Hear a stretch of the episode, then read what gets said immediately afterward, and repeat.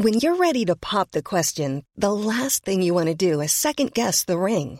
At Bluenile.com, you can design a one-of-a-kind ring with the ease and convenience of shopping online. Choose your diamond and setting. When you find the one, you'll get it delivered right to your door. Go to Bluenile.com and use promo code LISTEN to get $50 off your purchase of $500 or more. That's code LISTEN at Bluenile.com for $50 off your purchase. Bluenile.com code LISTEN.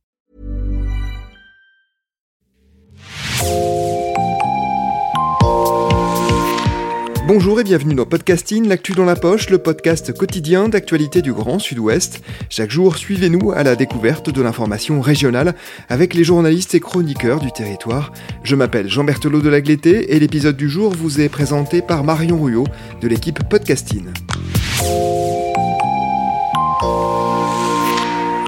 Aujourd'hui, pour cette carte blanche, Podcasting invite euh, Eva Fontenot. Ensemble, on va revenir sur l'article que vous avez écrit pour Libération le 9 mai dernier à Bordeaux, plus de la moitié des urgentistes veulent quitter l'hôpital. C'est le titre de votre enquête. Bonjour Eva Fontenot. Bonjour. Eva, vous êtes journaliste indépendante et notamment correspondante pour Libération à Bordeaux. Dans cet épisode, on va parler avec vous d'une situation alarmante qui touche le service des urgences du CHU de Bordeaux. De quand date-t-elle selon les syndicats et quels services des urgences sont touchés? Alors pour les services des urgences, on parle surtout des, des urgences adultes, où il y avait déjà 50% d'effectifs en moins, et des urgences pédiatriques. Après, de quand ça date Alors les syndicats insistent beaucoup dessus, euh, c'est bien avant le Covid. Le Covid a renforcé euh, le côté dramatique de la situation, avec des soignants débordés, mais vraiment, ça remonte à une dizaine d'années, on pourrait dire. Le constat est dramatique, c'est d'ailleurs le titre de votre article. Plus de la moitié des médecins urgentistes veulent quitter l'hôpital d'ici septembre, selon Pascal Gobert, aide-soignant syndiqué. Pourquoi Que dénoncent les salariés? De quoi souffre le personnel soignant? Alors déjà, ils font des, journées euh, très très longues, ils sont, ils sont débordés. Euh, il y a beaucoup de burn-out, d'arrêts maladie qui sont liés euh, à leurs conditions de travail. Il manque de moyens, il n'y a pas suffisamment de lits. Ils sont obligés de faire des interventions parfois, euh, je l'ai expliqué dans un précédent article, mais c'est toujours le cas aujourd'hui, parfois dans des douches parce qu'ils n'ont pas eu d'autres endroits où pouvoir le faire. C'était le cas la dernière fois pour un AVC. même aux urgences, les délais sont tellement longs qu'ils se font crier dessus par les patients, par les parents quand il s'agit de jeunes enfants. Voilà, tout ça est très compliqué à gérer et c'est un mélange voilà, moyen effectif quelles sont les conséquences de ce manque d'effectifs? Euh, les conséquences, donc, comme je le disais, là, c'est vraiment euh, des arrêts maladie, des burn-out, et, euh, et, puis tout tient un peu à un fil parce que donc il suffit qu'il y en a un qui soit malade. S'il se met en arrêt maladie, un, autre soignant va venir le remplacer un jour sur son jour de congé. Lui-même va s'épuiser, et ensuite, bah, c'est un effet domino en fait. Ils vont tous s'arrêter au fur et à mesure, et donc le service se réduit. Euh, et, à côté de ça, ils n'ont pas obtenu les lits qu'ils demandaient. Donc euh, voilà, on arrive à un, service qui est ultra tendu au niveau des urgences. Mais alors pourquoi la situation est-elle euh, aussi critique à Bordeaux? Alors à Bordeaux c'est particulier parce que c'est une ville qui a grandi très vite. Là aujourd'hui l'agglomération on va bientôt atteindre le million l'agglomération bordelaise. Et euh, les structures, les services publics n'ont pas suivi. Donc c'est pour ça qu'SOS Médecins est toujours en grève. Euh, mais c'est pas uniquement d'ailleurs les urgences, ça se, on le retrouve aussi pour le SAMU, pour euh, les pompiers, pour les policiers. C'est un tout. Il y a toute la chaîne qui a été, qui a été impactée à cause de, la, population qui a augmenté très vite. Et donc ça n'a pas suivi derrière. Hospital blues. autumn winter's coming on.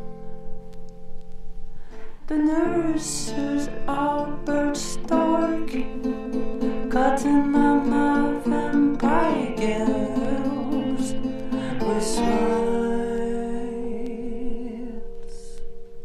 Oh, they fly.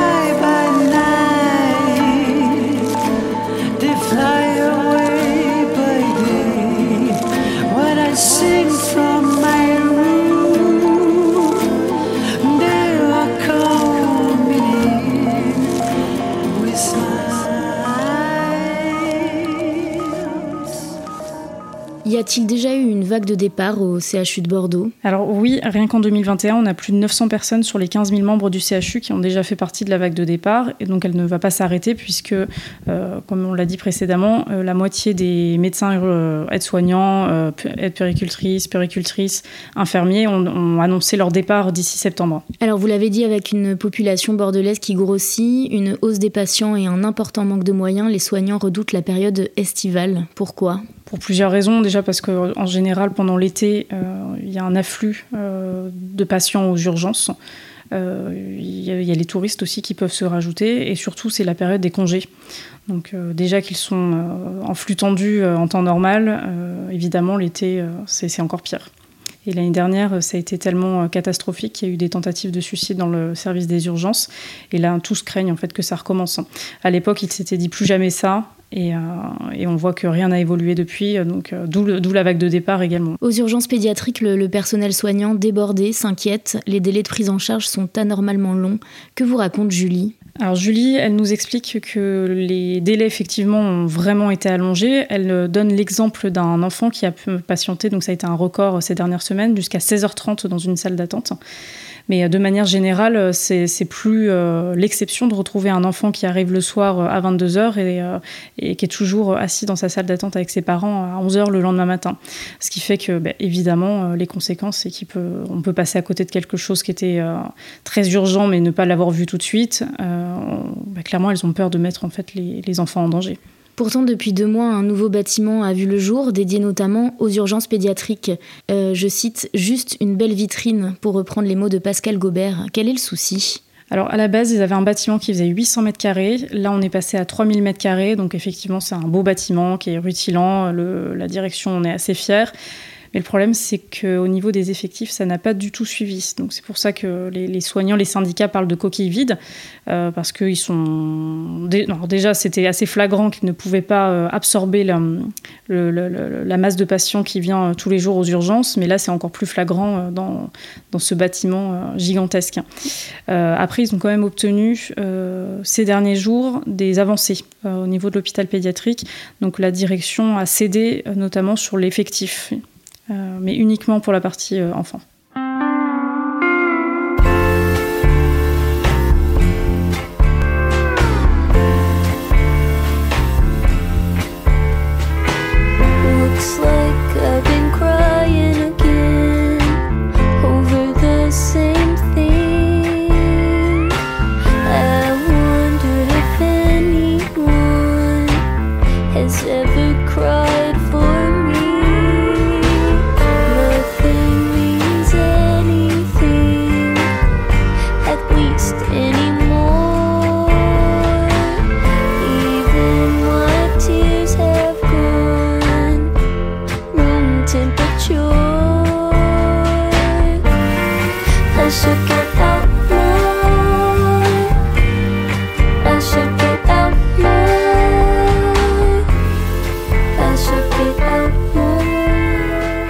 euh, enfant. position du CHU de Bordeaux face à la colère des soignants? Est-ce que des recrutements sont attendus?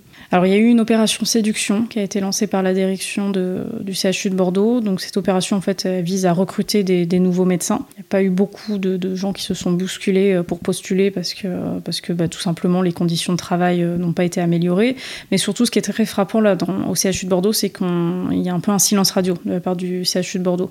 À chaque fois que j'ai contact moi à la suite de mes papiers, puis c'est le cas aussi de certains confrères, euh, ils préfèrent ne pas communiquer. Les syndicats parlent bien d'une perte de vocation des médecins du jamais vu au CHU de Bordeaux. C'est le cas de Marie qui a choisi de ne plus être aide-soignante. Alors déjà, elles, euh, elles, craignent pour la santé de leurs patients, euh, évidemment, parce que euh, vu qu'elles sont débordées, c'est plus facile de faire des erreurs, de passer à côté de quelque chose. C'est leur diplôme aussi qu'elles mettent en jeu.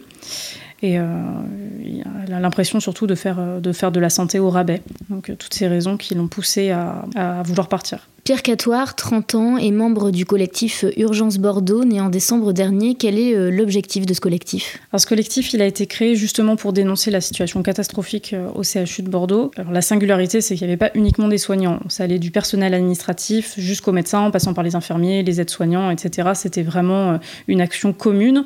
c'est eux notamment qui ont alerté quand la tente du CHU a été sortie, les, sortes de tentes de guerre, de la, comme les tentes de la Croix-Rouge qui ont été sorties devant le CHU de Bordeaux parce qu'ils n'avaient plus de place, ils n'avaient plus assez de lits.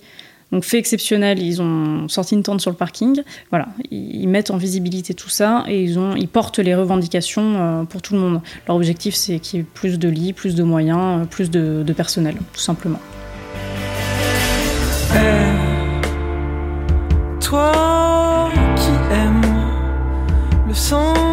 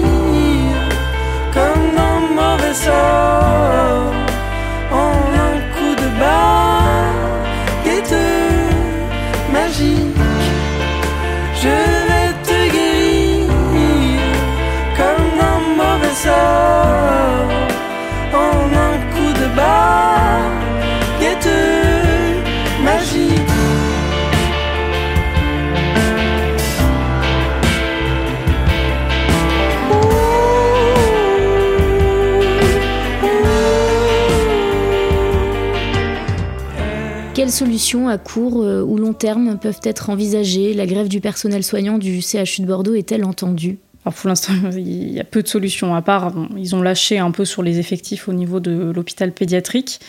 Mais mis à part ça, euh, je pense que ça dépasse un peu euh, le CHU de Bordeaux en fait, parce qu'il y a plein d'autres hôpitaux qui sont concernés. Donc là, pour l'instant, seul, le seul rapport de force qu'ils peuvent mettre en place, c'est d'organiser des grèves, des opérations coup de poing, comme aller sur les ronds-points, euh, distribuer des tracts, mettre des banderoles, alerter les gens. Mais après, ça va dépendre du ministère. Des fermetures sont-elles à prévoir? Et comment ferait-on si les urgences disparaissaient?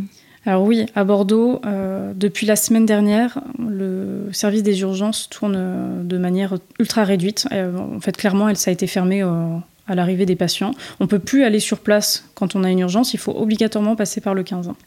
c'est la première fois que ça arrive aux urgences de Bordeaux, donc évidemment, ça a été assez médiatisé parce que Bordeaux est une grande ville et que les gens sont obligés de se reporter sur euh, l'hôpital Saint-André, par exemple dans le centre de Bordeaux, ou même aller euh, plus loin euh, du côté de, de Libourne ou Mérignac, Pessac, etc. je ne sais pas si d'autres fermetures sont à prévoir, mais en tout cas, celle-ci, elle pourrait durer tant que, le, tant que la situation ne s'améliore pas. Comment on ferait si, les urgences disparaissaient euh, C'est difficile de répondre à cette question. Euh, je pense qu'elle ne, ça m'étonnerait qu'un jour elles disparaissent complètement, parce qu'on aura toujours besoin d'un service d'urgence. Mais par contre, là, on se rend compte qu'il faut vraiment euh, faire bouger les lignes, parce que c'est plus possible. Il y a une crise de vocation de la plupart des médecins. Pour la première fois, on a des médecins qui décident non pas de quitter un hôpital pour aller dans un autre hôpital, mais carrément de changer de métier. Parce qu'ils ne, ils ne se retrouvent plus en fait dans ce qu'ils font. Ils ont l'impression de, de, de, de, ne pas soigner correctement, de, ne pas euh, retrouver ce pourquoi ils ont fait ce métier euh, à la base. Et ça, c'est, ça on ne pourra pas rester comme ça. Merci beaucoup Eva Fontenot d'avoir été avec nous. Merci. Votre article à Bordeaux, plus de la moitié des urgentistes veulent quitter l'hôpital, est à retrouver sur le site de Libération. Merci Marion Ruot, c'est la fin de cet épisode de podcasting. Production Anne-Charlotte Delange, Juliette Chénion, Clara Echari, Myrène Garaïco-Echea, Mathilde Leleuil et Marion Ruot, iconographie Magali Marico, programmation musicale Gabriel Taïeb et réalisation Olivier Duval. Si vous aimez podcasting, le podcast quotidien d'actualité du Grand Sud-Ouest, n'hésitez pas à vous abonner, à liker et à partager nos publications. Retrouvez-nous chaque jour à 16h30 sur notre site et sur nos réseaux sociaux, ainsi que sur ceux des médias indépendants de la région qui sont nos partenaires. Retrouvez-nous aussi sur toutes les plateformes d'écoute dans Spotify, Deezer, Apple Podcast ou Google Podcast. Podcasting, c'est l'actu dans la poche.